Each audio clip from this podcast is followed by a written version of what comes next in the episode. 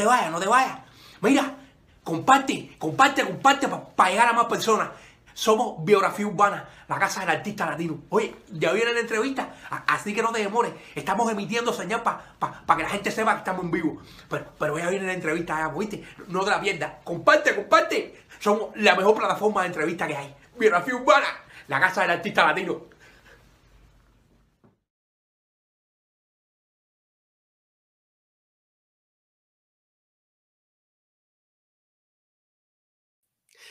Muy pero que muy buenas noches, querida familia urbana. Gracias por estar en sintonía en este super live de hoy, 30 de diciembre. Señores, el último programa de este año 2021. Sí, porque vendrán muchos programas más de biografía urbana porque aquí estamos dándole con todo a este super proyecto. Señores, quiero agradecerles a ustedes, siempre, siempre agradecerles a ustedes por compartir nuestro contenido, por suscribirse a nuestras plataformas. Muchísimas gracias. Siempre agradezco eso de todo corazón. Y no me demoro más, porque hoy, hoy vamos a hacer nuestro primer programa desde el estudio con el invitado, señores. Y qué privilegio para esta super plataforma tener a un super cantante, compañero mío. Tuve la oportunidad de compartir con él en un espectáculo musical en el anfiteatro de La Habana Vieja hace muchos años y nos reencontramos nuevamente aquí en Miami. Para mí es un enorme placer recibir acá en la casa de biografía urbana al tenor Eddie Salles, Muchas hermanazo. gracias, muchas gracias, hermano, muchas gracias. Un gustazo estar aquí contigo, compartiendo contigo. Muchísimas gracias por, por invitarme a este maravilloso programa Gracias. y de, bueno, a darle con toda la entrevista que estoy con muchas ganas de compartir contigo y hablar. Ay, contigo. hermano, no sabes lo, lo, contento que yo me pongo y como agradezco a esta vida del universo que me haya dado la oportunidad de reencontrarme contigo en ese, Sí. En ese primer concierto que, que tuviste la Mi oportunidad primer lugar, mi primer momento que canté en Miami. En encontramos- En Alfaros. en Fue mi Alfaro. primer momento que canté, gracias a, ¿sabes? a Nestico, un amigo en común. a los Latin Divos, que le mando un saludo grande, pues ellos me invitaron a cantar y ese fue mi primer, mi primer concierto acá. Bueno, lo primero que hice, la- no fue un concierto mío, pero fue como que, bueno, canta con nosotros Claro, y, compartir en con familia. ellos. Exacto. Y tenía muchas ganas, pero no había hecho nada. Entonces, apenas llegando, y te encontré, qué, qué Se- casualidad. señores, y yo la aprovecho y le- les comento cómo fue la historia. Estaban de Latin Divos, una super agrupación que cual les mando un abrazo también. Eh, estaban en, de concierto y en una de esas el director, eh, Will Corujo, baja del escenario. eh, estaban interpretando una canción que no recuerdo ahora. Y en ese momento Will Corujo eh, se sienta en una mesa y yo digo, bueno, va a descansar. Los otros dos chicos siguieron cantando y de repente salió una voz de tenor de la mesa así de repente. ¡Uah! Y yo dije, espérate, ese no es Will. Y, y- y todos miramos hacia la mesa y ese, ¿y ese quién es? Oye, y era este señor que tengo aquí a mi derecha, señores, qué privilegio. Eddie Sayes en ese momento tuvo su intervención en esa estupenda canción. Y bueno, eh, lo tuve en un pequeño segmento de talento urbano hablando de, de un sencillo que estaba promoviendo en ese momento, que vamos a estar hablando de eso más adelante. Y hoy tengo la oportunidad de hacer una entrevista completa con él. Así que no me demoro más y vamos a darle plaza, paso a este live. Eddie. Eh, quisiera comenzar eh, para conocer un poco cómo fue tu niñez, cómo fue e- ese Eddie en el barrio. Primero, ¿de qué parte de Cuba eres? ¿De qué, de qué provincia? ¿De qué, de qué barrio? Bueno, mira, yo soy de La Habana, del barrio de San Miguel del Padrón, ya sabes, un Oh. barrio poco complicado, ¿no? Barrio caliente. Barrio caliente, como decimos. Pero un barrio que a mí, por por lo menos yo, eh, me encantaba. Yo, soy, yo fui un niño muy feliz, la verdad. Soy un niño que siempre estaba jugando en el, parque, o estaba jugando bola, o trompo, o empinando papalote, chiringa con la gente, en la corredera, después los deportes, y siempre fui un niño muy interactivo, ¿entiendes? Y, pero siempre con esa cosa del bichito ese del arte, ¿no? Siempre fui chico este del arte, que escuchaba, tenía, pero, pero en realidad mi niñez fue una niñez como todo típico niño cubano, andaba descalzo por la calle, Claro. pero eh, bueno. ¿eres, un- eres, ¿Eres único hijo? Hijo- único hijo, sí. Wow. Sí, sí, yo, yo me crié, eh, desgraciadamente, bueno, tú sabes, los trabajos que se pasan en Cuba cuando uno- Y mi mamá me crió sola en la casa y fue una, una etapa dura, a pesar de que, ya te digo, era muy feliz, nunca me faltó nada, gracias a mi madre, pero que sí, tú sabes que siempre es duro cuando eres el único hijo y te crías solo con una mamá soltera. Claro. Pero la realidad es que nunca me faltó nada y siempre, aunque sea un plato de comida, siempre tuve en la mesa. Éramos pobres como todos, pero eh, siempre estaba el plato de comida en la mesa, ¿entiendes? Y siempre fue un, un niño feliz, la verdad. Nunca fue de que me quejé de nada y nunca tuve un problema. Todo fue una, una niñez normal, natural. Claro, como todos los niños tienen sus cosas, vivía Exacto. pagado con los, con los vecinos a veces, tú sabes, pero todo bien. Todo era una cosa. Ahorita, ahorita eh, mencionaste algo acerca de deporte. Sí. Eh, ¿Practicaste algún deporte en específico? Sí, sí, yo estuve desde los 7 años hasta los 15 años, eh, yo fui pelotero Cuéntame. del equipo San Miguel del Padrón. Ay, papá, ¿qué posición, Eddie? ¿Qué Bueno, posición? yo fui pitcher un Ok. tiempo, luego tuve un problema en el brazo y tuve que emigrar a, la- a buscar otra, otra posición. otra posición. Jugué tercera base, jugué eh, right field, left field y, y bueno, siempre fui el niño este que era más troncuito, entonces Ajá. jugaba más lo que... Y me aprovecharon primero en el picheo porque tenía buen brazo, buena velocidad, pero Ok. después luego, a- cuando tuve la lesión, me fui a- rotando a otras posiciones.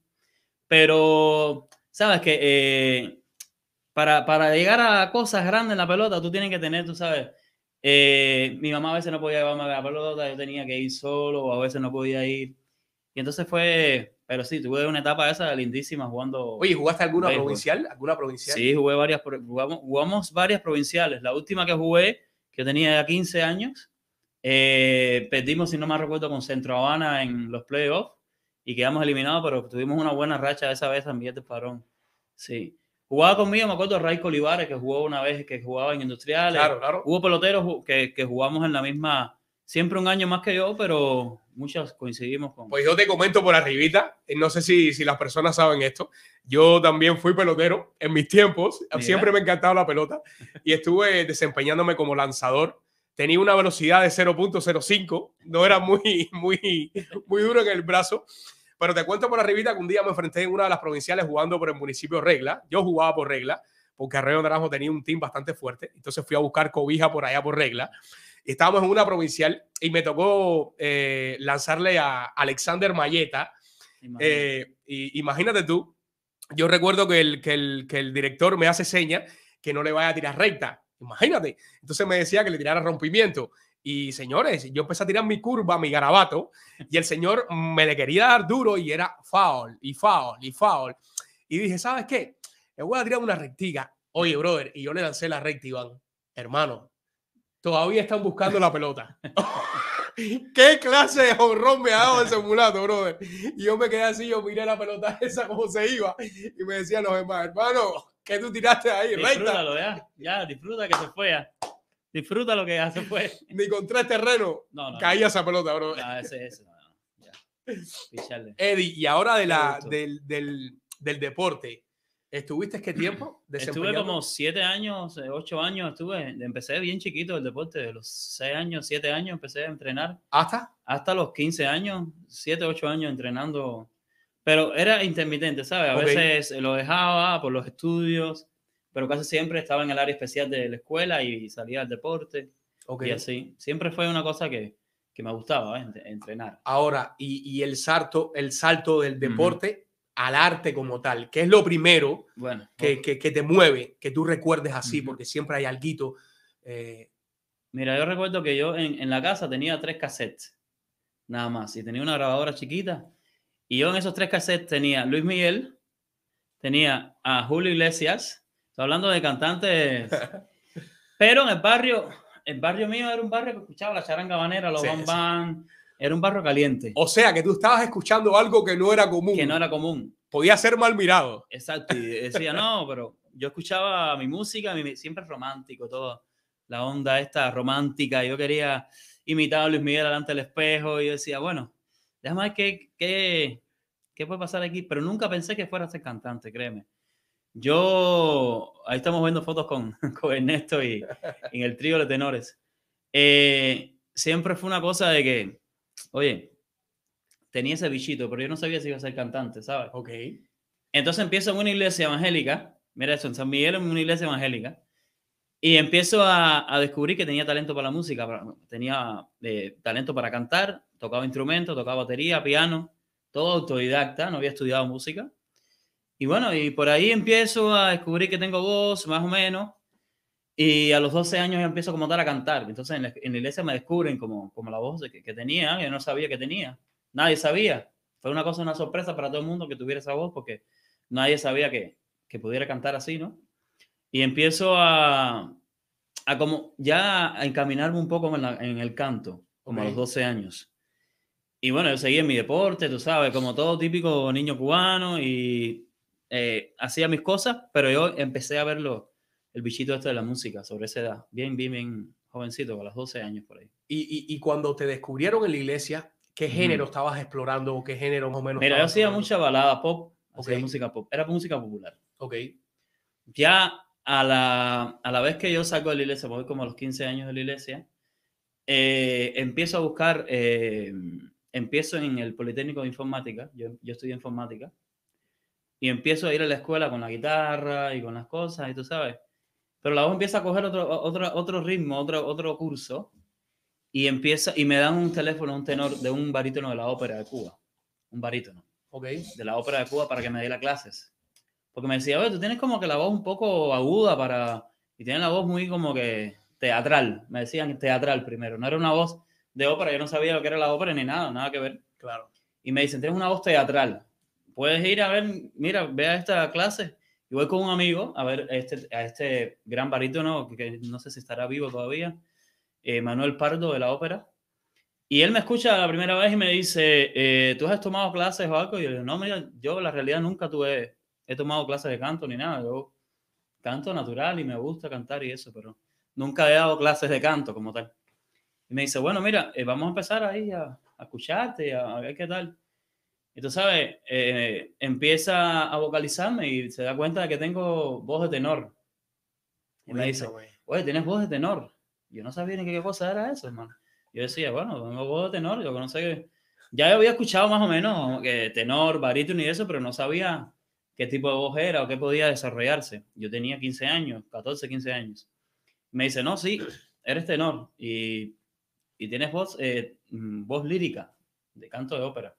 Y yo, ah, mira, no sabía, yo, no, está bien, ya voy a saber yo que... Y me dice, ponte a escuchar a Pavarotti, ponte a escuchar a, a Bocelli, ponte a escuchar a, a tenores, a Palacio Domingo.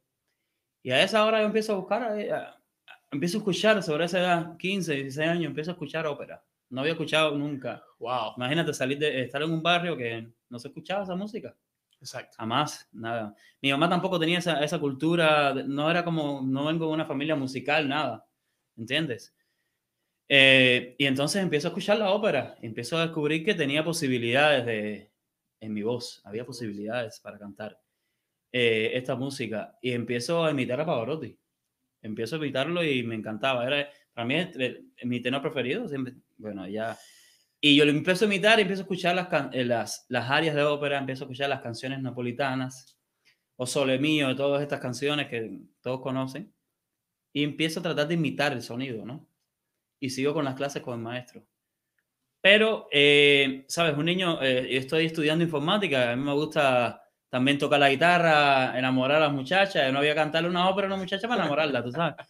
Y yo iba a la escuela con la guitarra y tocaba la guitarra y cantaba y participaba en, lo- en los festivales de, de, lo- de los estudiantiles los estudiantiles. cantando. Y tú sabes, ¿no? Hacía como mi onda pop y me hacía mis cositas. Pero siempre tenía esto de la ópera, hermano. Y siempre, por ahí empezó la cosa. No profesional, claro. Claro. Ahí empezó con la cosa amateur. ¿Sabes? Era amateur hasta ahí, era todo amateur hasta ahí. Luego que me graduó de informática, yo empiezo trabajando, eh, trabajaba, me acuerdo que trabajaba 24 horas y descansaba tres días. Y en, ese, en esos tres días así, yo hice la audición a la Ópera de Cuba, al, al Teatro Lírico Nacional de Cuba, al coro. Ok. Yo dije, déjame probar. Yo no, había, yo no había ido de escuelas ni nada. Y yo pruebo hacer las pruebas del coro y me aceptan en el coro de la ópera como tenor primo, primero. Y ahí empiezo a trabajar, trabajaba informático, una, un- 24 horas y me iba. A los tres días que tenía de descanso, salía, trasnochaba, me iba a ensayar al coro. Cuéntame. Así, yo, Wow. eso fue como a los 18 años. Empecé yo en el coro, me metí a, a empezar a descubrir esto y porque me empezó a gustar tanto, me empecé a enamorar de la ópera, es decir, la voz que, que podía desarrollarse para eso.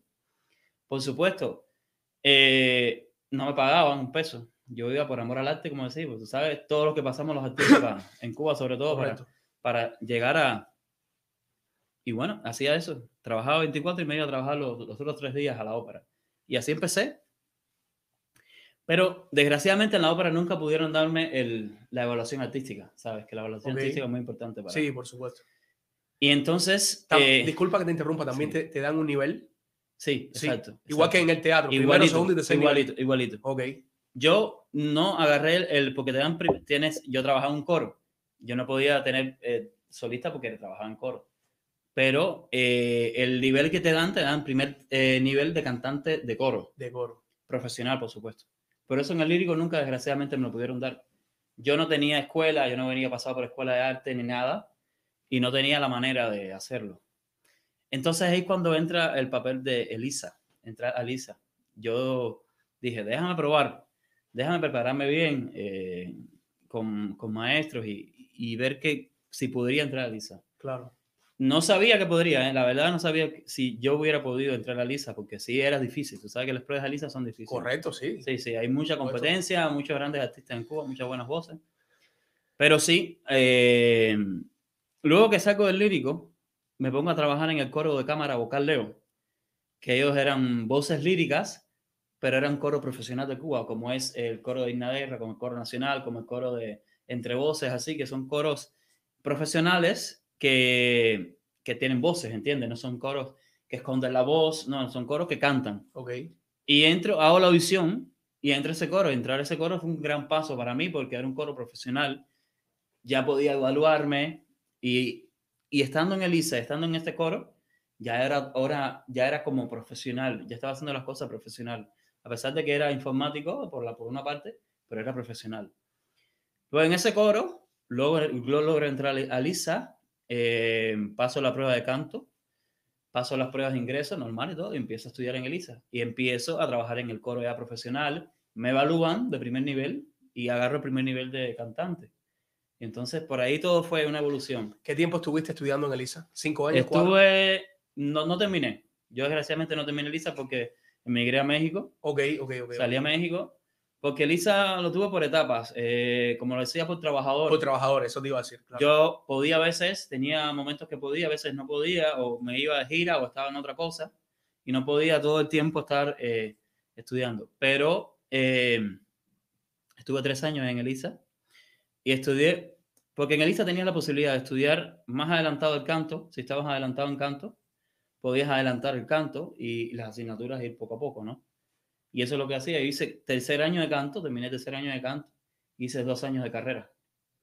Y entonces, desgraciadamente, tuve que irme, bueno, las condiciones, en fin. Me quedé sin trabajo, mm, salí del coro, pasé por el trío con los tenores, con Ok. Ernesto, que Ernesto lo conozco desde el lírico, pasamos por el trío de los tenores, y luego, eh, terminando el trío de los tenores, yo dije, ya no hay más, ya no hay más, yo tengo que buscar qué, qué hacer. Claro. Y entonces, eh, de casualidad, conozco a, a Yolena Alonso, la de Joel Dance, eh, que tenía Ok. una compañía Ok. de teatro y hacía como teatro musical. Y me aceptan para ser el protagonista del Bésame Mucho, el musical este que ellos hacían. Y entonces ahí, con ese musical es que yo salgo a México a, a trabajar y hacemos cosas, presentaciones ahí. Ahorita mencionabas algo eh, de, los tres, de, los, de los tres tenores Sí. Que estuviste. ¿Cómo es que se llamaba ese, esa Bueno, teníamos eh, Cuban Tenors, éramos de Cuban Tenors. Era, eh, estábamos formados por Ernesto Cabrera, Ok. Carlos David Vargas y un servidor, Eduardo Sáez. Me, me gustaría, antes, antes que siga hablando, ponerte un fragmento. Tenemos listo el fragmento, Iván, un fragmentico por ahí, y tú me dices qué tanto te recuerda este, este Dale. fragmento que te voy a poner por acá en, en, en el programa. Vamos a disfrutar de este fragmento, señores, no muy extenso, pero es un fragmento que logramos conseguir Dale. de este súper cantante que tengo acá a mi derecha. Tenemos listo video, Iván. Rueda fragmento para Eddie Sayes.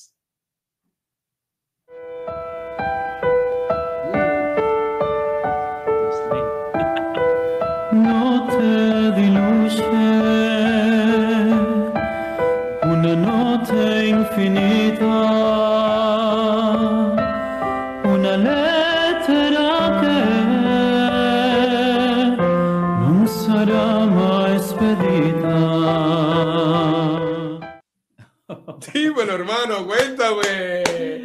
Oye, ni parezco yo. Noche, Parece- noche de blanco parece satín, ¿eh? Sí, Noche de Blanco Satín. Parece mi hijo ese. ¿no? Oye, coméntame, ¿cuántos recuerdos te trae este momento? Oye, hermano, eso, yo tenía alrededor de 24, 25 años. Sí, eso era, imagínate la cara esa de niño, de los huevos del hambre, como dicen. No, no, eso es una etapa, lindísima etapa. Una etapa linda de aprendizaje. Eso fue saliendo de Vocal Leo, empecé en Habana Clásicos. Ok, En Habana Clásicos teníamos este proyecto de los cuatro tenores como el Divo. Bueno, ahí en realidad había tres tenores y un barítono. Y un barítono. Y bueno, ahí está Ernesto, está Carlos y está Jan, que es un gran barítono, un gran bajo. Y bueno, estoy yo. Y hacíamos esta, teníamos este espectáculo en el Hotel Sevilla, ok. que hacíamos el fantasma de la ópera, hacíamos cosas de tenores, del Divo. ¿Cómo, cómo deciden armar este, este, este cuarteto? Eh, ¿Pertenecían a una empresa? ¿Alguien lo formó? Sí, bueno, Ustedes, la idea de formar Habana Clásicos era eh, idea de Jimmy Sánchez. ok, y él formó este grupo ahora clásicos. Había sopranos, había un grupo circense, una bailarina, Mm, estábamos nosotros, los tenores, y de ahí, de ese grupo, salimos los tres, eh, los tres que viste ahí, Ok. Ernesto, Carlos y yo salimos de la compañía y empezamos a trabajar solos, a trabajar en, como tal, eh, los tres tenores. Y ya empezamos a, a trabajar en, en diferentes lugares, pero como los tres tenores Como ya tres tenores. fuera de la compañía. ok. Ujú. ¿Y pa- participaron en muchos eventos en este momento? ¿O se Sí. empezaron a abrir camino? De Cuban Tenor fue una cosa increíble. eh, nos invitaron, la cantante Jaila nos invitó a hacer un disco con ella, cantamos Ok. con ella, nos llevó de gira por toda Cuba, cantábamos en dos gardenias, cantábamos en varios lugares. Que imagínate meter esta música clásica en bares, dos gardenias, estoy hablando a Mm. las 12, 1 de la, de la madrugada, Ahí está el alcohol. el alcohol y lo empiezas a cantar los soles míos, la gente dice, ¿qué es esto? Pero la gente le encantaba. Claro. Porque era algo que decía, pero wow, estos muchachos no salieron. Y le encantaba porque cantábamos en los bares de. Estoy hablando de Dos Gardenias, estoy hablando de Tropicana, por ejemplo. Hicimos cosas en Tropicana. Fuimos una gira por Santiago de Cuba, cantamos en Tropicana de Santiago de Cuba, en lugares que no se, no se espera esta música. Se espera música bailable, se espera otra música, ¿no? Pero nosotros lo- lográbamos capturar a la gente con la música clásica. Claro. Y era la idea, claro. hacer más ópera pop más cercana a la gente. Oye, sí se logra, porque mira, eh, te, te- te pongo un ejemplo. Hace un rato me escribe un amigo mío allá de. Yo soy de Arroyo Naranjo, de allá de, de La Habana, de un barrio que se llama La Huinera. Eso es bien Oh. caliente, La Huinera. Saludo para La Huinera. Hermano, y me escribe un amigo que vio la historia de, que hicimos de, de- de uno de tus trabajos y me dice, hermano, yo no entiendo esa música, pero hermano, eso, eso suena de, otro, de otra galaxia. Qué bien suena eso. Eso atrapa, Eddie. Sí, e- e- es, increíble. la- Música lírica atrapa, sí. brother. Sí, y nosotros trabajamos, sobre todo Latin Divos, yo, un servidor, hacemos eh, que la música sea más ópera pop Ok. y hacerlo más, eh, claro, cantar, eres tenor, tienes que cantar y sacar tu, tu, tu voz de tenor, Exacto. pero eh, llevarlo de una manera más pop, más ópera pop, lo que hace el Divo, por Ajá. ejemplo, y, y- y nosotros estamos haciendo ese trabajo y, y bueno, ahí estamos, tú sabes. Así es como. Pero, pero, pero me encanta, sobre todo a la gente le llega mucho esa música, le llega, la verdad sí. Lo importante es que sigues defendiendo tu, tu interés por la música, tu, tu género, Exacto. que, que muchas veces los artistas eh, flaqueamos un poco y cambiamos eh, la manera de proceder en, en- en el arte que, que practicamos. Y en este caso tú lo has sabido defender, lo has mantenido hasta, hasta este momento. Eh, Me gustaría ahora pasar a un segmento que me encanta acá en el programa, un segmento de saludos. Tenemos unos saludos recopilados para ti. Eh, tenemos listo salud, Iván. Rodamos ronda de saludos para Eddie Salles. Hola familia, yo soy Ernesto Cabrera y quiero mandarle unas palabras de todo corazón a mi hermanito Eduardo Vega, ese gran artista, ese gran ser humano. Tantas cosas buenas que puedo decir de ti, hermanito. Eh, primero que todo, eres una excelente persona, eres un gran muchacho, eres un gran artista, gran tenorazo. Nos conocemos hace mucho tiempo, vivimos muchas cosas buenas juntos. Ensayamos muchas veces en mi casa, tengo lindos recuerdos de nosotros cantando en diferentes proyectos en Cuba. Y te deseo toda la suerte del mundo, te deseo muchas bendiciones. Y pues nada, sigue siendo la, la maravillosa persona que eres, te quiero muchísimo, de todo corazón hermano, cuídate mucho y que tengas muchas bendiciones y muchas cosas lindas en tu vida. Hola a todos, un saludo desde La Habana, Cuba. Mi nombre es Pedro Miranda y quisiera primeramente enviarles una felicitación a todo el equipo. También quisiera aprovechar este momento y mandarle un saludo y un abrazo muy grande a Eduardo Vega, aquí desde La Habana, Cuba. Eduardo, para ti muchas bendiciones, felices fiestas y feliz y próspero año nuevo. Que Dios siempre esté bendiciendo, te bendiga esa bella voz. Y nada, mi hermano, mucho éxito en todo lo que emprendas y que siga enamorando con esa bella voz que tienes. Un saludo, bye. No, pero. Hola, hola, ¿qué tal? ¿Cómo estás? Eduardo, Eddie Salles. Amigo Eduardo Salle, recibe un saludo caluroso y fraterno de International Tenor. Saludos, Salles, mucho éxito. Saludos, Eddie. Mucho, mucho éxito. Oye, te mandamos un abrazo, ya te estamos esperando por acá, ¿eh? A ver qué día nos vienes a visitar y te deseamos lo mejor de lo mejor. Feliz año nuevo y gracias por este saludo que nos permiten mandarte. Bendiciones. Saludos, bendiciones. caribeños. Hasta luego. ¡Wow! Hermano, qué gustazo. Me sorprendiste, me sorprendiste, wow. No, qué lindo. De aquí le mando un saludo a Ernesto primero, que Ernesto, bueno, tú sabes que Ernesto es el, el que me, me ayudó a, a que me conociera todo el mundo, porque al final el que me dio la oportunidad que me dijo, mira, ¿quieres cantar con los Latin Divos? Que le agradezco a él, a Will y a Fernando, que son excelentes personas, excelentes cantantes, eh, increíbles. Fue a ensayar con ellos, porque yo los veía desde México, cuando estaba viviendo en México, decía, esta gente tiene un buen proyecto, una cosa bien linda. Y bueno, Ernesto siempre fue una persona especial para mí, siempre desde, desde que estábamos trabajando juntos, siempre fue una química Ernesto, tú sabes que tiene un carácter especial porque es muy, muy chivador y siempre está en las, en las janaras. Y tú sabes que eso hicimos mucha química y nos llevamos súper bien. Y bueno, ensayamos en su casa, como dice. Sí, Claro. hubo ensayos en su casa, que era, lo levantábamos, Ernesto, levántate, porque Ernesto dormía hasta las 2 de la tarde, como yo. Pero, y le decíamos, Ernesto, oye, dale, levántate, vamos a ensayar. Y así fue, pero Ernesto es una gran persona, aparte de cantante, para mí, una voz espectacular. Y bueno, yo lo quiero mucho. Bueno, Pedro, Pedro estuvo conmigo en el coro, el lírico. Pasamos mucho, muchas aventuras igual en el coro, haciendo Luchía, haciendo Traviata, haciendo óperas grandes que hacíamos con el coro de Cuba. Y una persona espectacular, un barítono espectacular. Y, y la verdad que qué lindo que, que, que me lo hayas puesto y que me hayas saludado, porque la verdad que es muy buena persona también y gran artista. Y bueno, los International Tenors, ¿qué te puedo decir? Son todavía compañeros míos de, de México que compartimos muchas cosas, excelentes voces, excelentes seres humanos, sobre todo muy compañeros y, y excelentes ah, cultivando la música clásica en Cancún, un lugar de turismo que la gente va a disfrutar y dice, wow, tenores acá, eso es una cosa increíble. Lo mismo pasa acá en Miami. Claro. Hacer esa música en diferentes lugares que la gente no espera es lo más, lo más increíble. Así es. pero Eddie, bueno, Eh, yo contento con, con este, eh, gracias, con este hermano, segmento. Eh, agradecer a, a las personas que, que mandaron esos saludos. Muchísimas gracias, de verdad. Eddie, te estás presentando dentro de poco, ahora en enero, sí, en Alfaros. Sí. Mira, estoy en Alfaros el 9 de enero. 9 de enero. Wow. 9 de enero. Estás invitado. Sí, sí. Esta vez, esta vez estoy. para que vayas. Eh, el 9 de enero estamos en Alfaros con pinceladas de arte Ok. con Alejandra Cosido del Pino y mediante ella vamos a hacer este programa de concierto con, conmigo y va a haber algunos invitados también. Sí. Estupendo. Eso va a ser el 9, 9 de enero 9 de en enero Alfaros. en Alfaro, cada domingo. Cada domingo, exactamente. Así que ustedes saben, señores, 9 de enero en Alfaro, domingo 9 de enero, ¿qué hora? A partir de las 7 de la noche. A partir de las 7 de la noche pueden disfrutar este súper tenorazo. Eh, Eddie Sayes, pueden disfrutar de un repertorio espectacular y esta super voz. Eh, también quiero aprovechar para agradecer a Pinceladas de Arte, que es una plataforma estupenda que cada miércoles ofrece concierto en vivo con grandes cantantes, señores. Pueden buscarlo en las redes sociales como Pinceladas de Arte con Alejandra Cosio. Cosio del Pino. Cosio del Pino. Muchísimas gracias. También parte del material que estamos utilizando hoy también lo estamos utilizando gracias a esa plataforma.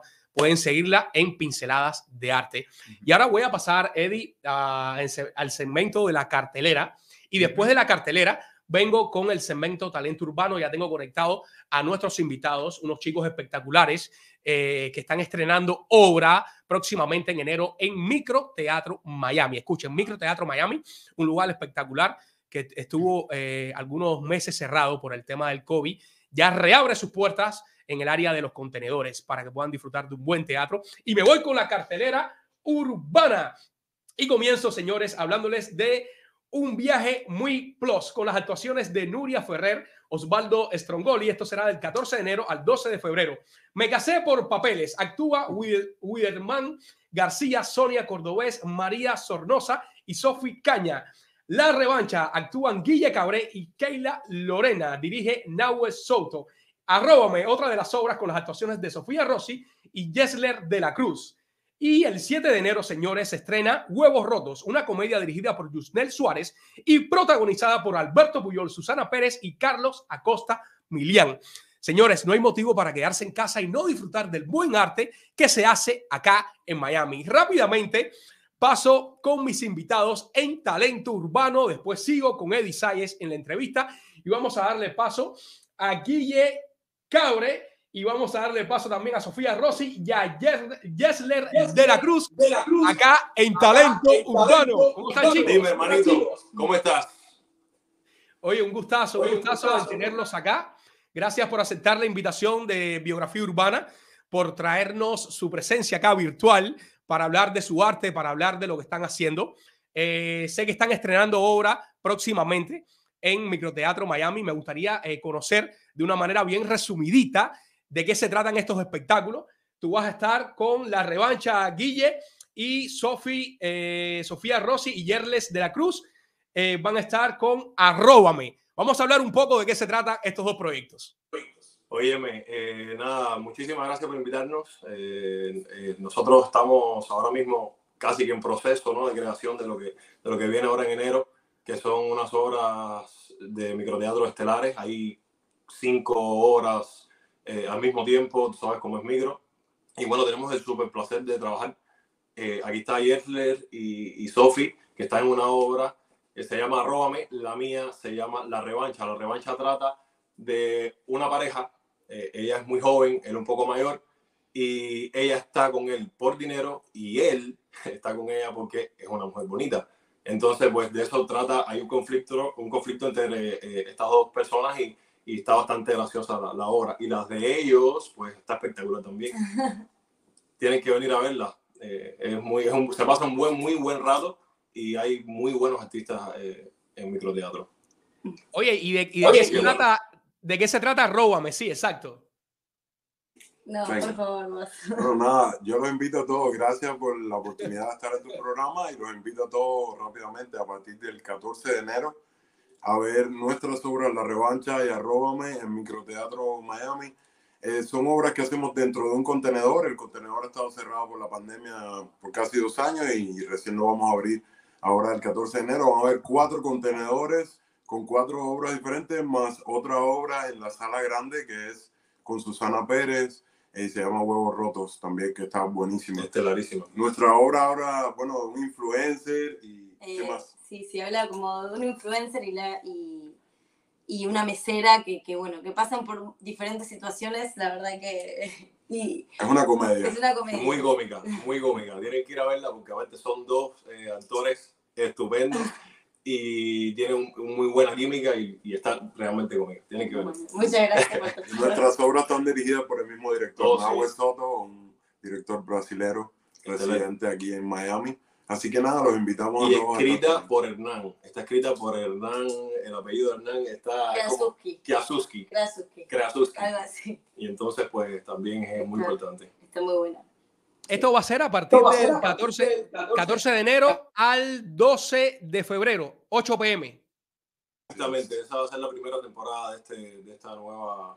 Las obras duran 15 minutos, así que las hacemos como 5 o 6 veces la noche. Eh, puede venir a las 8 de la noche, puede venir a las 9, puede venir a las 10. Y creo que la última viene siendo 11 y cuarto. Sí. Sí. Que se puede venir hasta- hasta esa hora, puede venir. De 8 a 11 y cuarto, 11 y media, así pueden ya venir, que aquí vamos a estar dando funciones. Sí. Chicos, ¿cómo, ¿cómo los podemos encontrar ustedes en las redes sociales? En el caso de Cabre, eh, de Sofía y de Yesler.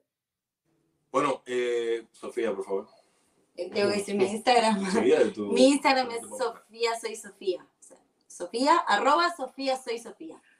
Sí, el mío es Yesler Cruz. Eh, y así también me encuentro en YouTube, porque también estoy haciendo música, así que si quieren buscar. Correcto, porque además, eh, Junior, de parte de todo eso, estamos hablando también con dos músicos, ¿sabes? Eh, pintores también. Y, y súper.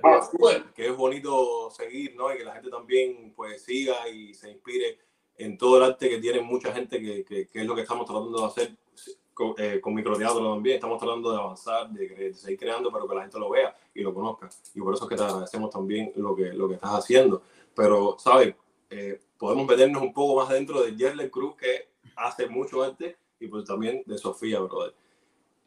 Que, Oye, y bueno, Y en tu persona también, que eres modelo, eres actor. Así que no te quites, no te quites mérito. pero sí, claro, y, y bueno, es lo que tratamos, ¿no? De, de avanzar. Tú también sabes eso, también me comentaste que eres actor y demás. Y, Gracias, No, gracias. ese microteatro es estar dentro de un contenedor que van a estar ahí con Guille Cabré, así bien cerquita, so que te sientes parte de, de la obra y puedes, puedes experimentar todos los diferentes Pero- eh, moods por los que pasa el personaje. Pero Guille Cabré en este momento eh, está tratando de tratar de ser lo más, eh, no sé, eh, un poco diferente también, ¿no? Eh, en muchos Claro, sentidos. Claro, claro. Y entonces yo tengo que, bueno, también eh, tener eso y jugar con eso también porque es- es- yo creo que es lo más rico que tiene lo que, lo que estoy haciendo. Sí, el Este personaje está súper interesante, súper cómico y no se parece a él. No, para nada. Oye, No, sí. estupendo, Oye, estupendo. estupendo. Chicos, eh, señores, ya saben, no pueden perderse estas dos obras y otras obras que se están presentando también. Se van a empezar a presentar a partir de enero en Microteatro Miami para que puedan disfrutar de, este, de estos super actorazos de eh, Guille Cabré, de Sofía Rossi y Jessler de la Cruz, con unas obras estupendas. Arróbame y la revancha. Chicos, muchísimas gracias por acompañarnos, gracias por aceptar la invitación y próximamente vamos a estar hablando más a menudo. Siempre esta plataforma está para apoyar el arte, para apoyar a los artistas eh, y saben que aquí pueden contar con nosotros a la hora de compartir un flyer, me lo pueden pasar a, las plata- a, a mi, a mi WhatsApp, a mis contactos y yo con mucho gusto lo subo en las redes eh, para apoyarnos siempre, ¿ok? Gracias. Gracias por eso, de verdad. Muchísimas gracias por la invitación y, y nada, para adelante, aquí estamos. Los esperamos. Abrazo. Tienes que ir a micro. 14 de enero. Tienes que ir a micro, ¿ok? Hermano, ese, ese es mi casa. Yo siempre estoy ahí disfrutando del gran espectáculo que se hace siempre, ¿ok? Así que por ahí voy a estar pasando cuando se estrenen las obras. Gracias de verdad. Gracias de verdad. Gracias. Gracias, nos vemos. Abrazo, suerte. Abrazo, suerte. Señores, qué, qué placer siempre tener a artistas acá en Biografía Urbana anunciando lo que hacen. Es un placer enorme. Me siento muy, muy orgulloso. Cerrando este año con este súper programazo de Biografía Urbana, señores. Muchísimas gracias de verdad. Y ahora voy a anunciar eh, a nuestro próximo invitado. Tenemos un súper actorazo la semana que viene, señores, jueves 6 de enero a las 8 y 30 de la noche. Tenemos listo video, Iván. Rueda video de nuestro próximo invitado. I mean, as if it wasn't bad enough that you see Eddie Jr. behind my back. Now you're carrying his child? How could you do this to me? How could you? stands by his beliefs, stands firm. We're most vulnerable to sin. That is why we have to pray and stay connected with the Holy Spirit. Eso es lo que vas a hacer de todas maneras, ¿no? Tanto te jodió que te reclamara la falta de respeto en mi propio patio. ¿Usted cree que lo amarré y lo metí en un baúl por un billar? ¡No seas un pendejo, Fernando! Mr. Martin, you're a good athlete. You can end up getting a scholarship. Because let's face it, academically, So if you get expelled, you have a lot at risk.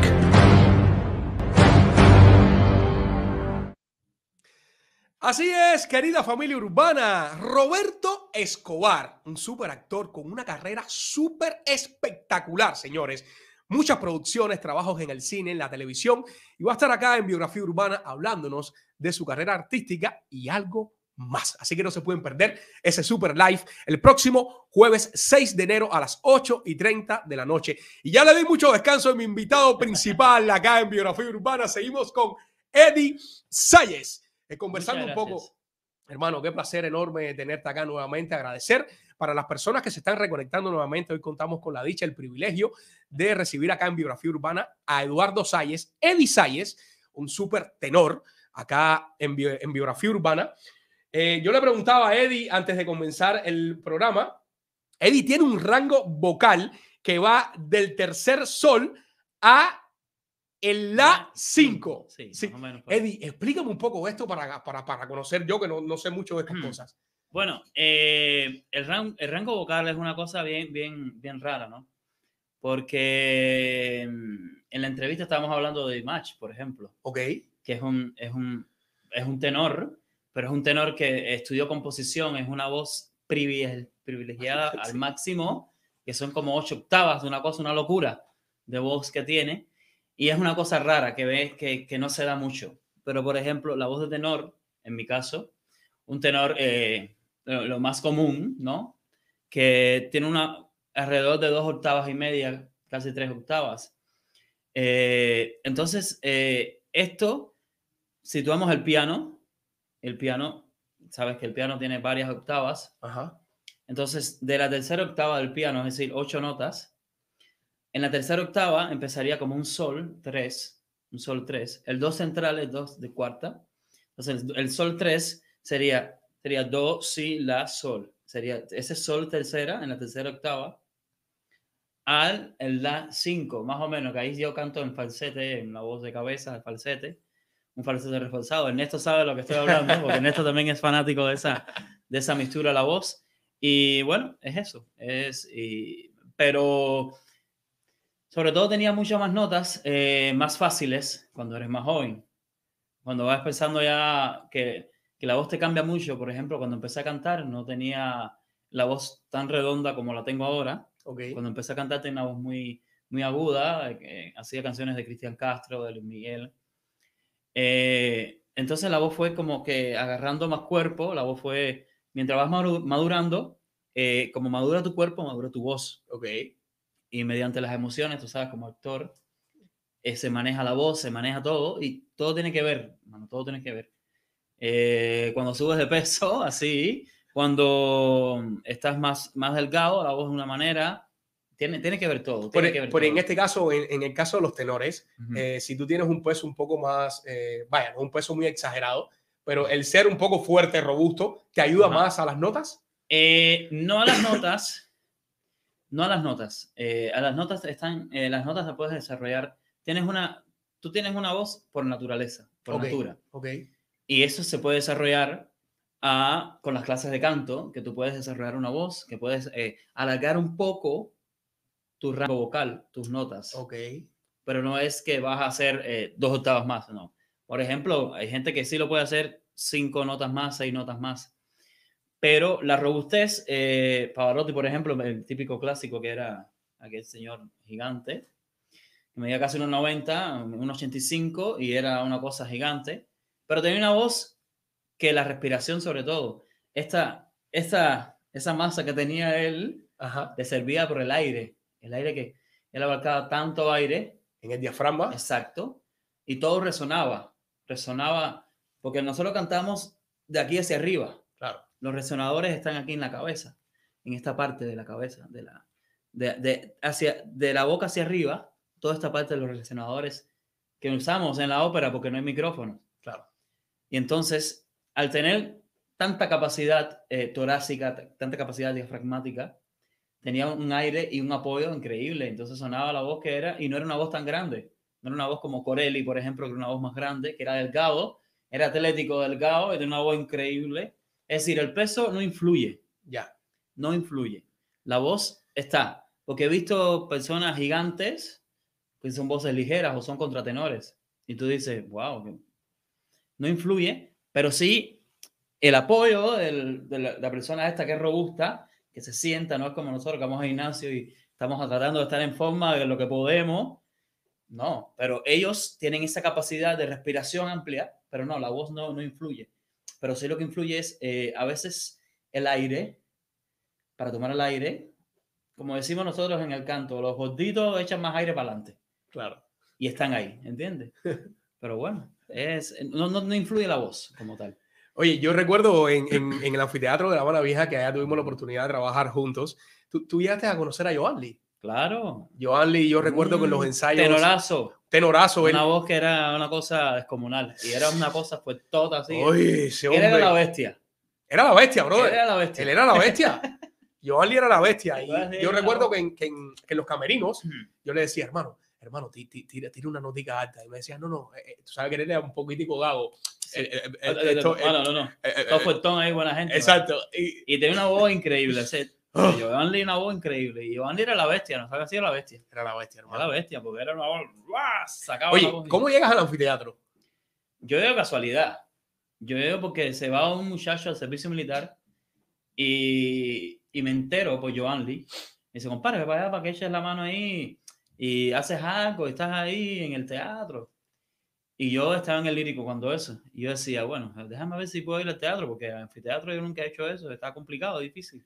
Es aprenderse coreografía, sabes que, que era mucho movimiento cuando estaba con los tenedores. Claro, aquello. claro. Y era mucho, tú sabes, el- eso de, de- todo era una cosa que estaba montada ya, tenías que tú meterte adentro del montaje. Correcto. Pero fue una cosa increíble. Ahí, ahí te conocí, tú lo has dicho, conocerte, un actorazo increíble. Gracias, gracias. Y de verdad que me, me sorprendió verte ahí, de hacer tantos personajes y, y hacer tantas cosas.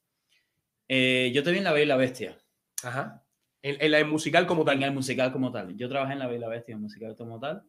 Y bueno, ahí conocí gente súper talentosa. Ahí compartí escena con José Siberio, que en paz descanse, hermano, Sí, que fue el sí. que hizo de Gastón. De Gastón. Que, wow, se fue espectacular sí. haber eh, trabajado con José. Y bueno, y, y qué decirte, Alfonso, agradecer siempre la oportunidad que fue. El anfiteatro fue mi, mi, mi puerta al mundo del teatro. Sí, no, no, yo, yo, yo veía, ya después que salí del, del anfiteatro, iba a ver las obras como espectador, Ujú. y yo decía, mucha gente con muchísimo talento y, y gente que, bueno, tú hiciste varios personajes en varias obras, Sí. y una cosa que te decía, wow, qué gente más talentosa, ¿entiendes? Y, Y lástima que no había las condiciones para haber cantado en vivo. Así es, así es. Lástima que no había las condiciones. Eso era una de las cosas que, que pedía muchas veces el público. Y, Exacto. y yo recuerdo que en, en mi poco conocimiento musical yo le decía a Alfonso, pero, pero si tú tienes a grandes cantantes ahí, ¿por qué? Y me decía, "M- machito, no, no, no se puede, no, no hay condiciones. No, no hay Yo decía, condiciones. pero ¿qué condiciones? Si tú pones, macho, no hay condiciones. No, es, es complicado. Es complicado, es complicado. Pero todo quedaba espectacular. Espectacular. Parecían que estaban cantando ahí. Así y- es. y increíble, increíble. Así es, así es. Alfonso, sí, un saludo, porque de verdad que se, como decíamos, eh, como decíamos, eh, la show buena. Él, él tenía un refrán que decía que él, él le sacaba aceite a cualquier ladrillo. No, es verdad que sí. Cualquier joven que La llegaba verdad- ahí verde, él lo maduraba y La ahí estaba en sí. escena. Yo aprendí con él ahí a trabajar ahí, en, en- a, a meterme ahí con, en eso. Lástima, nunca, desgraciadamente, pude trabajar con él cantando, haciendo, dobla- haciendo alguna voz de algún personaje. Nunca pude porque estuve con el lírico, luego con Vocaleo y luego Elisa. Nunca tuve la oportunidad de, de acercarme a hacer algo con él como tal. Eddie, me mencionabas ahorita eh, tu salto a México. Eh, me, me, me, mencio- ¿me puedes retomar desde esa parte cómo es que sales a México? Y háblame de tu estancia en México. Eh, bueno, yo voy a México por el musical Bésame Mucho. Ok. Hacemos audiciones en hoteles para trabajar ahí en, en el musical Bésame Mucho. Desgraciadamente no se puede conseguir muchas cosas, pues, cosas de, ya sabes, logística y cosas así. Pero yo aprovecho la oportunidad y me quedo en México. Ok. Encuentro a, a un- a un- a una persona que me dice, mira, eh, hay unos tenores acá que ellos trabajan en hoteles, tienen shows principales en los hoteles, muchas cadenas hoteleras trabajan con ellos y son buenos tenores. Y hay varios grupos de tenores. Y yo te puedo dar el número del, del- es un español que los dirigía y audiciona a ver qué pasa. Quizás no, yo llegué sin nada. Es decir, yo llegué y me dijeron eso y fue como una luz. Fue, fue- como que esta es la luz, la luz la galante, la calumbra. Entonces llamo al señor, le digo, oye, mira, yo soy un tenor cubano, acabo de llegar, quisiera saber qué puedo audicionar con ustedes, pues me dijeron que tienen shows y espectáculos. Me dice, sí, claro, eh, ven hoy por la tarde y audiciona para escucharte. Y yo llego a, y audiciono, se me olvida que audicioné con Nel La Fantasía del Divo. Y como te digo, la voz mía ha evolucionado mucho de lo que soy ahora como era antes. Ha dado un cambio por cantar mucho, ¿no? Y ha, y ha mejorado, según yo he mejorado. Y él me acepta en el grupo.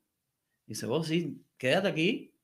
Y yo digo, bueno, yo tengo que regresar a Cuba. Yo vine con, con, con otro pasaporte que no podía venir y tengo que hacer unas cosas. Y me dice, ve a Cuba, regresa y vas a tener trabajo acá, para que empieces a trabajar. Así mismo fui a Cuba rápido, recogí varias cosas, le dije, mami, chao, me despido de mi hijo, le dije, yo regreso, yo voy a trabajar, voy a, voy a luchar por nosotros. ¿va?". Claro. Y me fui. Y empecé a trabajar con ellos, con los tenores en Cancún. Y fue una etapa bien linda, sobre todo mucho aprendizaje. Eh, cantar música en inglés. eh, que no tenía en Cuba, no se ve mucho a cantar en inglés. En algunos espectáculos te pedían canciones en inglés, cuando estaba en Vocal Leo o cosas en Habana Clásico que hacíamos, El Fantasma, cosas así, pero no eran canciones en inglés como tal. Mm, Que era una cosa que era fija, una cosa que tenías que hacer. Y en Cancún me ayudó mucho México en desarrollarme como cantante. Cantar en inglés, en italiano, en francés, cantar de todo un poco. Déjame hacer un, eh, preguntarte algo que, que se me vino a la mente ahora. Yo tenía una duda con mi esposa hablando del tema este.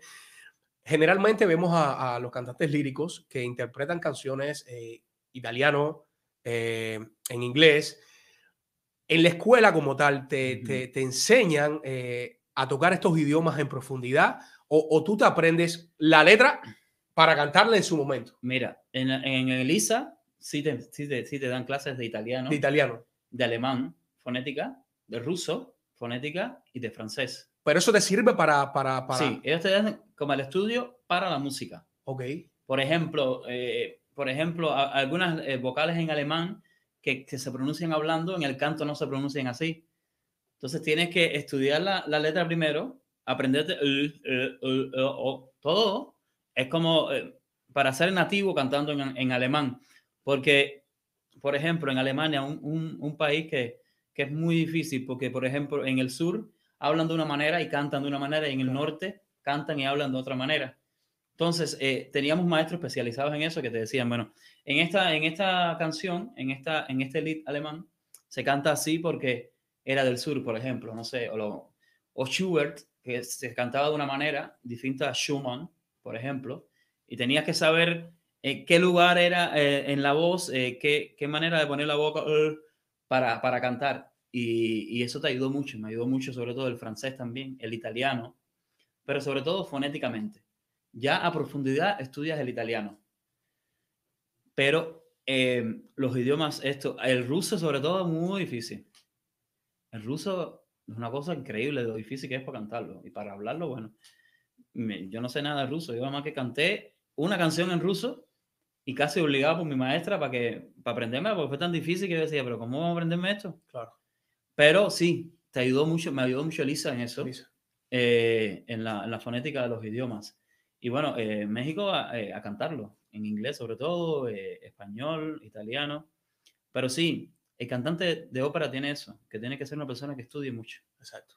Que tiene que aprenderse varios idiomas, tiene que aprenderse obra- óperas completas en otro idioma que no es idioma, Exacto. ¿Entiendes? Oye, eh, aprovecho y mira, tenemos a muchas personas conectadas. Uno de ellos, eh, mira, tenemos a, a Michelle Ahumada desde España. ¡Michelito! Michelito era vecino mío en San En Miguel. San Miguel. En el- Michelle de San Miguel de Padrón, ¿verdad que sí? Michelle, mi hermano. Michelle- Michelle, que trabajó en el anfiteatro también. También estuvo muchos años en el Sí. anfiteatro. Mira, Ernesto Cabrera, ese, ese señor que usted no conoce, eh, de Latin Divos, Ernesto Cabrera, integrante de Latin Divos. Saludos por acá para este grande. Mira, dice, grandes tenores, tenemos que, porque el otro día estu- estuvimos jugando fútbol juntos, Ernesto y yo. Ajá. ¿Y quién, quién- él le, da las cajas? ¿Quién le da las cajas aquí? Yo, yo, él sabe. ¿Tú le das las cajas a él? Sí, sí, él no. Ernesto, ¿qué pasa, hermano? Pero ¿Qué Ernesto pasa? no es, no es el fútbol. No, Ernesto no juega ni Jackie, la ni pelota Jackie sí, juega. La pelota sí. ¿Ah, sí? Uh, la pelota sí, es bueno, parece entrenador de... Pero eh, Eh, como coach o Como coach. Él batea como coach. Pero sí, sí, mira, la pelota sí es muy bueno Ernesto en la pelota, mira, de verdad. Pero en el fútbol no. Ernesto En el fútbol no, Ernesto, ¿qué pasa, hermano? Mira lo que han dicho. No, y tú no lo puedes ni contestar, Ernesto. Tienes que contestar en silencio ahí en el, en el chat. Oye, mira, hay muchos comentarios. Eh, escribe Rosa María Fernández, mi querida esposa. Gracias. Wow, tremenda carrera, tremendo eh, actor. Eh, jaja, grande tenor italiano. Michelle también escribe por acá. Gracias de verdad por todos esos comentarios. Ernesto Cabrera, gracias de verdad por el apoyo. Ahí por- está por- Pedrito también. Sí. Pedro Miranda también. Así es, hermano. así es. Saludos a todas las personas que están conectadas. Gracias, de verdad. Aquí apoyando esta súper entrevista. Pedro Miranda, saludos al programa. Gracias, Pedro. Abrazos y bendiciones. Saludos. Gracias a todos, señores, por el apoyo siempre eh, a esta súper plataforma y hoy con, cerrando el programa de este año. Y ahora quiero, primero quiero hacerte un pequeño pedido. Ahora que estábamos hablando del tema este del idioma, eh, vamos a pasar al video musical. Eh, tengo un video seleccionado donde tengo a este señor interpretando Adagio, un súper temazo, pero vamos a darle entrada a ese video con un fragmento de Amore Mío en italiano. Ah, Grande Amore, ¿no? Grande Amore, Grande Amore, Sí. disculpen, Grande Amore, cantado aquí mismitito eh, en vivo como tú tienes esa voz Mm. potente. Vamos a ver, Dale, a ver cómo sale. estamos listos. Cada vez que pienso en ti, en el perfume dulce de tu piel tan pura, es una fuerza inmensa que pinta mi cielo de dos mil colores. No me salen las palabras, pero aquí he venido para confesarte, ya sin más temores yo quiero gritarte, ese grande amore, amore, solo amore, es esto que siento. ¡Eso! Y ahora vamos a disfrutar, señores, después de esta súper interpretación, vamos a disfrutar de Adagio, interpretada acá por mi querido Eddie Sayes. Que lo disfruten. Gracias.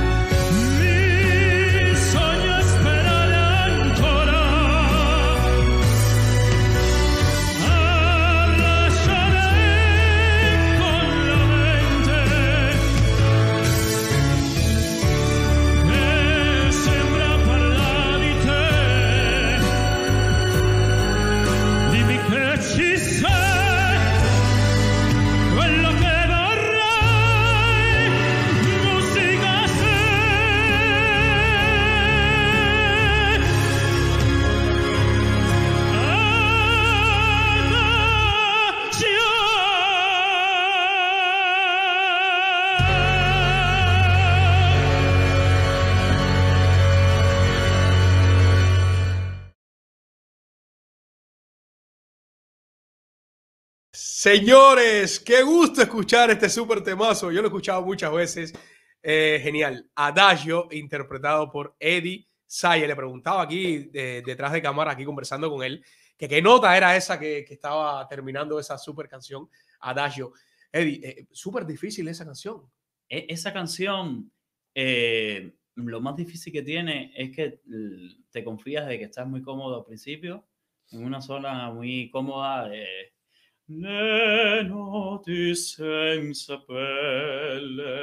Y tú dices, va, estoy cómodo, está cómodo. Pero de repente da unos saltos, como es una canción contemporánea que tiene una, está escrita de una manera, da unos saltos que no puedes confiarte porque tienes que estar preparado para Claro. cubrir la, la nota, ¿entiendes? Y es lo difícil de la canción. Es lo difícil. No es tan aguda, no es una canción tan aguda para que veas, pero eh, la última nota que da al final, es, esa versión es del Divo, el Divo son cuatro, y uno la canta uno solo, imagínate, tienes que, tienes que darle, como decimos nosotros, apretar los pantalones y, y sí, al final es una, una nota difícil porque es la zona del tenor complicada, Claro. que no es muy aguda ni muy central, está en el medio esa zona complicada del tenor, que es la zona de pasaggio, que esa zona es muy complicada, es una zona que, tiene, que no puede ser abierta la voz como si fuera cantando. Entonces ahí es donde está la complicación de las canciones líricas, que no puede ser como popular, tiene que ser Entonces, Así es. Wow, qué, qué placentero escuchar a este señor hablando de eso. Yo me desvivo tanto por la, por la, por la ópera. Wow. Eddie, Gracias, eh, después de tanto tiempo en, en México Ujú. haciendo carrera, eh, ¿por qué decides llegar a Estados Unidos? oh, bueno, esa es la pregunta del millón. Y recomenzar. y recomenzar. Pues mira, te voy a ser, eh, te voy a ser sincero, la verdad, eh, una decisión que estaba pensando hace mucho tiempo. Eh, México para mí es un país espectacular. Me, me dio mucho, me dio mucho, la verdad. Y, y sobre todo conocí personas espectaculares. Pero de venir aquí a Estados Unidos es querer probar, ¿entiendes? Querer probarme a mí mismo, probarme a mí mismo como cantante, como artista y venir sobre todo a un público tan difícil como el nuestro cubano. El público cubano es un público que tiene mucha cultura, Ujú. una, somos personas bien preparadas, cualquier persona sabe algo de música, cualquiera. Y venir y a probarse acá es una cosa bien difícil. Y probar aquí en Miami, sabes que Miami es un lugar complicado y me he dado cuenta que es, un, es una ciudad complicada para el artista como nosotros, Ujú. para ti que eres actor, para mí. Y es eh, a luchar eh, y a empezar de cero. Y, y bueno, gracias a Dios, eh, la verdad no me puedo quejar de Estados Unidos tampoco, no me puedo quejar. Decir que me ha ido mal, porque la verdad no, he trabajado muchísimo en poco tiempo que llego, he hecho muchas cosas, he conocido gente espectacular, conocí a ti, de- ya nos conocíamos de Cuba, pero de esto Nos que estás haciendo, nos encontramos acá y esto que estás haciendo por los artistas es una cosa que muy poca gente hace y entonces, entonces eh, es, un, es un de oportunidades, pero hay que saber cómo llegar, ¿no?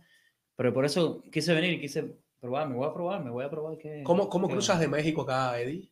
Yo cruzo por la frontera. Ah, cruzaste por la frontera. Sí. Igual, te entregaste en la frontera como... Sí, sí, como Ok. todo el mundo, como todo cubano. Ok, ¿No te dio no te dio miedo a, hacer eso? Sí, da, da miedo porque mm, es, eh, tú sabes, es una cosa arriesgada. Y recientemente, o sea, ti- tienes poco Hace tiempo aquí en Estados Unidos. Yo llegué en, en agosto. Wow. Sí, llevo cuatro meses. Hace poco. Y bueno, tú sabes, es complicado. Pero bueno, lo hice.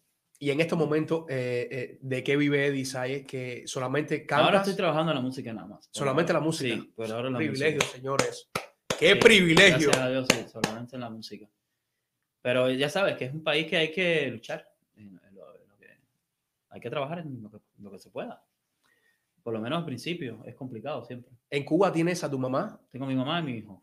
A tu hijo. ¿Y Ujú. desde cuánto, hace qué tiempo no los ves? Bueno, a mí mi hijo no lo veo desde 2018. Sí, ya ve bastante tiempo que no lo veo. Tuve una época que no, iba, no pude ir a Cuba en México, eh, después del coronavirus. Y antes tuve complicaciones, no pude ir a, a- a Cuba, desgraciadamente. Hubo momentos difíciles. Y no he podido verlo, pero mi mamá sí la vi el año pasado. Y bueno, ella sí iba mucho a México y, y, no- y nos veíamos mucho. Pero sí, siempre extrañar a- extraño a mi hijo, loco porque esté conmigo, ¿sabes? ¿no? Claro. Pero yo sé que sí, pues pronto ya, ya Así. que todo el mundo esté. Así es, así es. Sí. Eddie, eh, además de, de- de la ópera, Ujú. eh, ¿manejas otros géneros también? Sí, yo sí, sí, yo. Sí. De hecho, yo canto en un, en un restaurante acá, en Miami, que mm, no canto ópera. Yo hago mm, música comercial. Yo canto salsa, canto balada, canto reggaetón. ¡No me digas! Sí, yo, eh, a, ver, te digo la verdad. eh, claro, no tengo el flow, como eh, no tengo el flow ese de música urbana. No, pero mira, Il Bolo Pero tiene, me- tiene me sus defiendo, temas en, sí, de claro. reggaetón. Exacto, tú puedes hacerlo, eso no, Claro. no tiene que... Y yo trato de cantar todo, ¿no? Y, y hacer lo más versátil posible. Siempre sabes que eres cantante de ópera y tu voz, siempre un pedacito por ahí se sale de lo lírico, pero sí trato de diferenciar una cosa de otra, diferenciar un, un tipo de estilo de otro. Y sí, la versatilidad me ayudó mucho en México, sobre todo, que podía cantar música clásica, pero podía cantar salsa, podía cantar eh, merengue, bachata, podía cantar, ajustarme a, a, la- a las conveniencias y, y sobre todo sobrevivir, que es lo que hacemos los artistas, cantar de todo un poco, hacerlo. Siempre, siempre te has llamado en, como seudónimo Eddie Sayes. Sí, eso la, la empresa mía, Raro Company, hicimos, eh, estamos viendo cómo llegar eh, para que sea más pegajoso el nombre, como que mi mamá me decía Eddie en Cuba, Mm. mi familia me dice Eddie en Cuba. Y yo digo, bueno, Eddie Sayers es algo más como que, más familiar, más de amigos. Entonces Eddie Sayers, eh, pienso que puede funcionar. ¿Cómo fue que, que- que llegó el proyecto Grande Amores?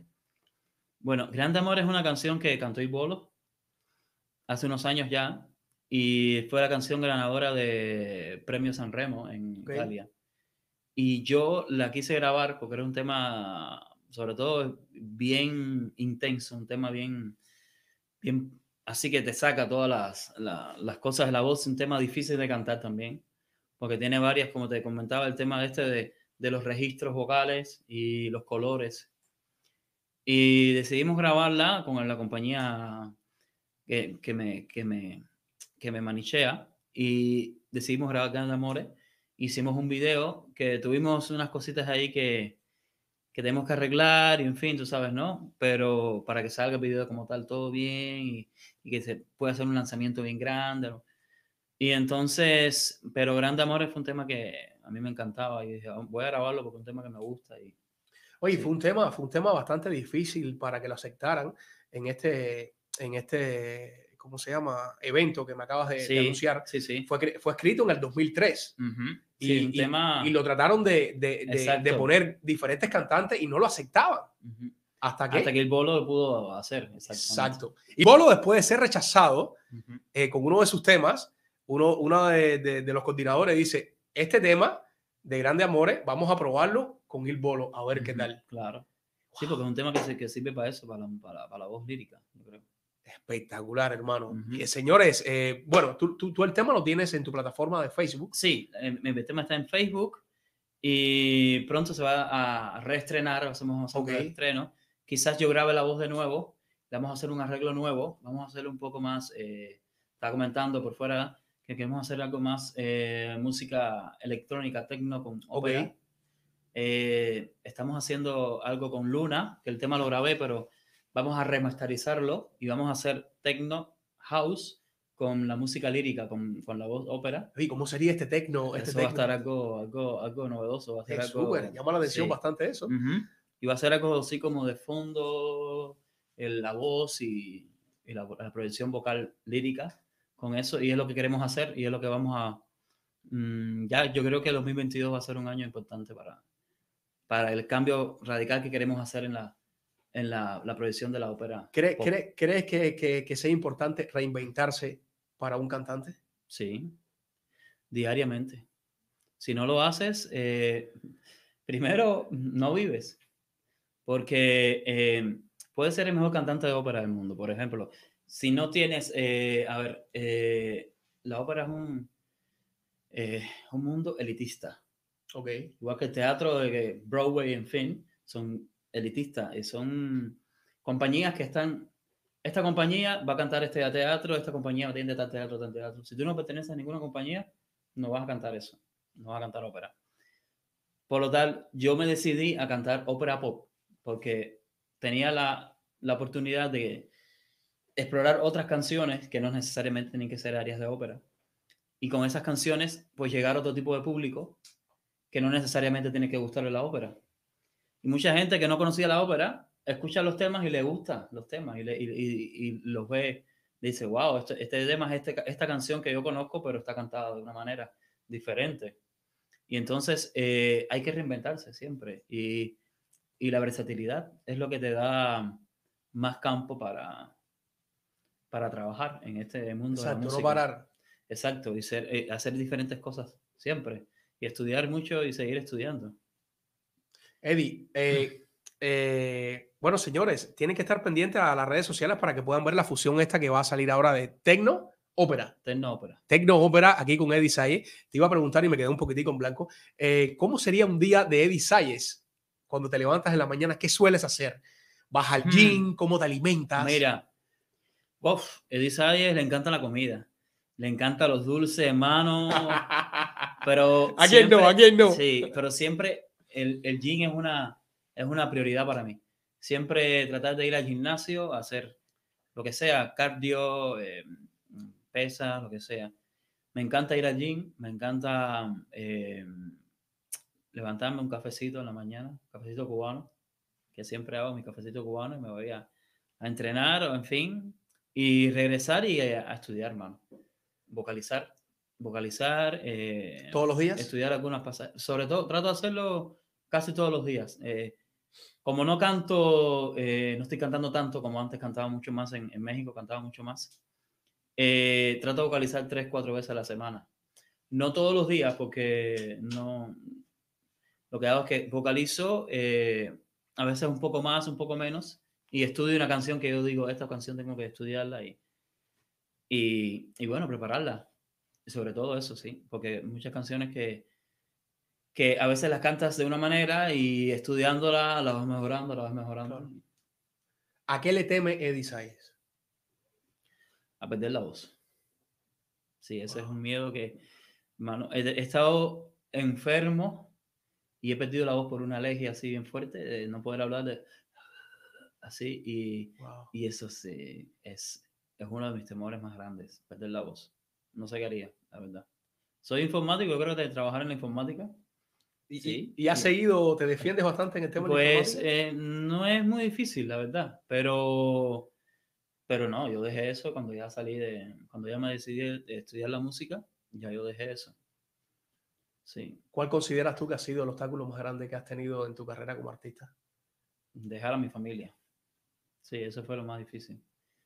Eh, dejar a mi madre, a mi hijo y mi familia allá en Cuba, mis amistades. Tú sabes que siempre uno deja tantas amistades y yo fue que eso fue lo más difícil para mí. Salir de dejar a mi familia y, y buscar mi sueño. ¿Conversas con tu mamá, Eddie? Sí, mi mamá sí, mi mamá es eh, la primera fan y ella siempre está hablando conmigo. Mi mamá eh, siempre me apoyaba en, en la música, siempre me apoyaba en todo.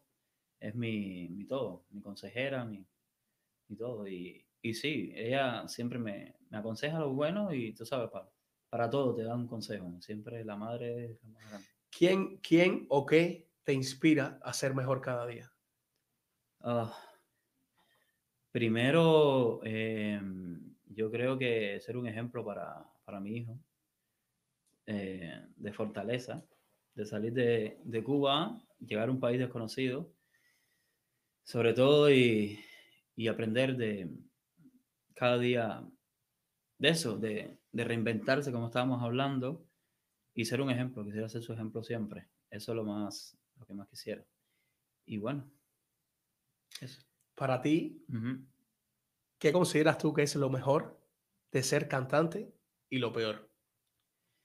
Lo, lo mejor de ser cantante, hermano, lo mejor de ser cantante es que te puedo decir muchas cosas. Es llegar a las personas. La, muchas personas eh, se me han acercado con lágrimas en los ojos, así. Y eso es una de las cosas más lindas que me ha pasado. Que las personas sientan la canción. Se me ha acercado mucha gente, me ha dicho, esa canción era la favorita de mi papá que falleció hace tres meses. O, era, eh, My Way la escuchaba mi, mi, mm, no sé, mi, mi madre y falleció de COVID. Y gracias por cantarme esta canción y la gente llorando y me abrazan. Los aplausos del público son una cosa increíble. Mm. El, te estábamos comentando por detrás del Día de Alfaro, cuando canté acá. Fue un calor, un calor diferente el, el público ese día. Y lo experimenté y fue algo increíble. Estaba llena la sala. estaba llena la sala, sí. Eh, y el concierto que, que yo di, que no fuiste, me- que tienes que ir el 9. Voy para este, voy para este. Este concierto estuvo lleno también. Y fue una cosa increíble también, la gente súper.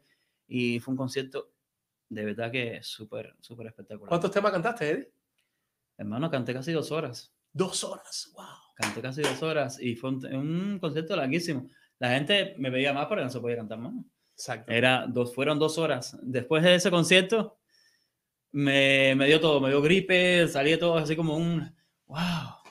Fue un concierto espectacular, grandísimo y, y bueno, el 9 va a estar mucho mejor. Así Van a temas nuevos y todo. Eddie, antes de salir a escena, generalmente el artista siempre se concentra. En el caso tuyo, ¿cuál es el ritual que practicas siempre antes de comenzar un show? Primero trato de vocalizar bien. Trato de vocalizar. Donde esté, si puedo, por supuesto, porque hay momentos que tienes que rápido mover mm, y ya salir, dale. Pero tratar de vocalizar bien, eh, darme un whiskazo.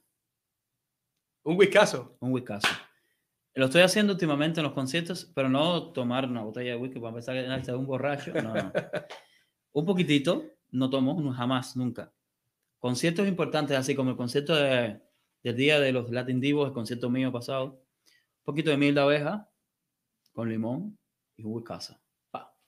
Y ya. Salgo listo. Salgo así caliente, se me calienta todo. De una. Me relajo. Y sobre todo rezarle a Dios. Hacer mi, mi rezo. Dios mío, estoy en tus manos porque, hermano, te digo, el tenor va a la guerra. El cantante va a la guerra. Claro. Porque ahí no vas a usar playback. Ahí no vas a, a que te van a apoyar un coro. Ahí no vas a estar nada. Eres tú al desnudo, a pararte al escenario y cantar. Y, y la gente no ve eso. La gente ve, ah, qué, qué espectacular eh, la canción o qué cosa. Pero la gente no ve los miedos que uno tiene que salir y enfrentar. Que tú no sabes si la voz te va a salir. Tú te puedes parar al escenario y no sabes si la voz te va a salir. Así es. Y te puedes quedar mudo, porque me pasó. Que te quedas mudo. Cuéntame. eh, y no sale la voz. No salía la No voz. sale la voz. Una, una, una crisis eh, alérgica que tuve apenas llegando a México. Imagínate, llegando a México son tres shows en el día. Yo tenía que aprender a hacer eso porque no estaba acostumbrado. Y, y me enfermo de una alergia bien fuerte, una gripe bien fuerte, y la voz se perdió. Wow. Perdió.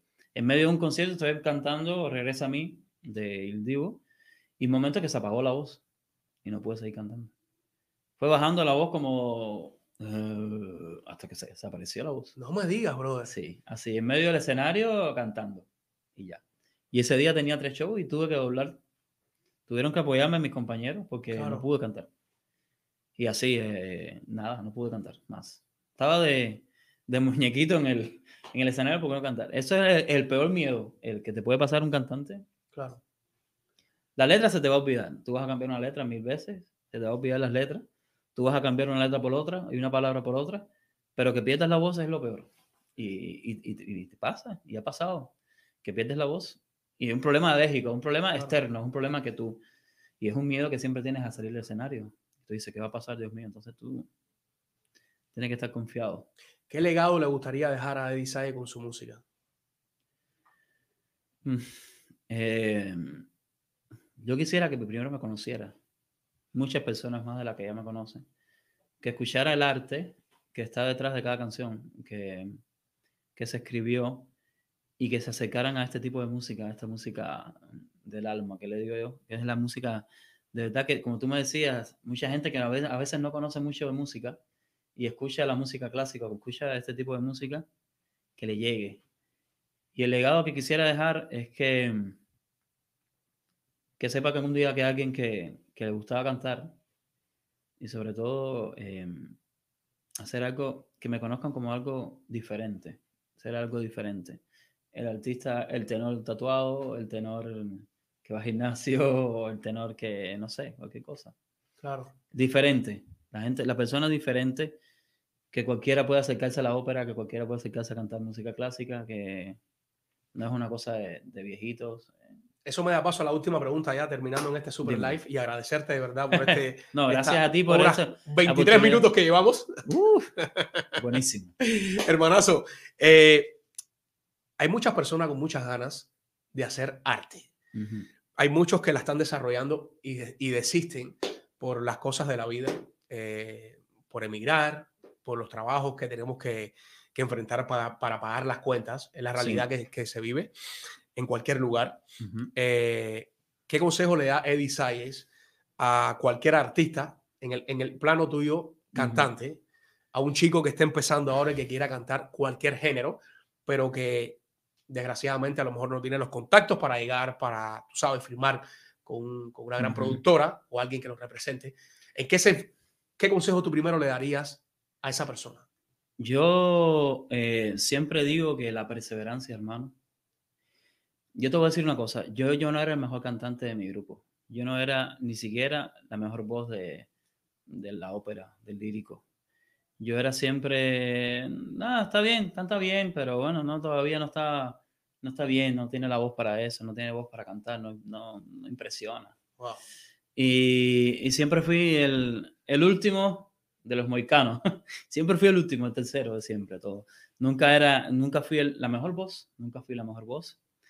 Eh, pero hermano, tengo algo que soy muy perse- perseverante. Claro. Y, y la voz sola. Y la perseverancia, hermano. Y luchar y luchar y, y estudiar. Y estudiar tu voz y estudiar tu...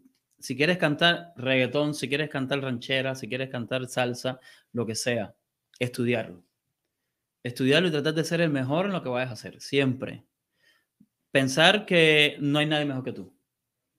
Aunque, aunque te diga la gente, va a venir mucha gente, te va a criticar siempre, te van a criticar, te van a decir no se puede porque, por ejemplo, porque eres muy bajito, o porque eres muy alto, o porque eres feo, o porque no llegas a las notas. Y siempre te van a criticar por algo, siempre te van a decir algo. Y muchas veces te va a llegar y vas a decir, oye, es verdad. Pero no, ahí, ahí es el momento, cuando te dicen que tú no puedes hacer algo, ahí es el momento donde más tienes que enfocarte en eso. Ah, soy el, el que me- peor voz tiene. Ah, yo, yo voy a estudiar el doble de lo que estudia el que mejor voz tiene. Y veremos el que mejor voz tiene, si cuando yo estudie lo suficiente va a ser como yo. Así es. ¿Entiendes? El trabajo intelectual es muy importante en la música. En la música, estudiar lo que vas a hacer. Estudiarlo, estudiarlo y estudiar mucho. Eso es, yo pienso que la perseverancia, las ganas que tienes de hacerlo, aunque sea un hobby, aunque empiece por un hobby, porque todos empezamos como un hobby, cantando. Pero si lo quieres hacer de verdad, tienes que perseverar. Yo era informático, yo no era cantante.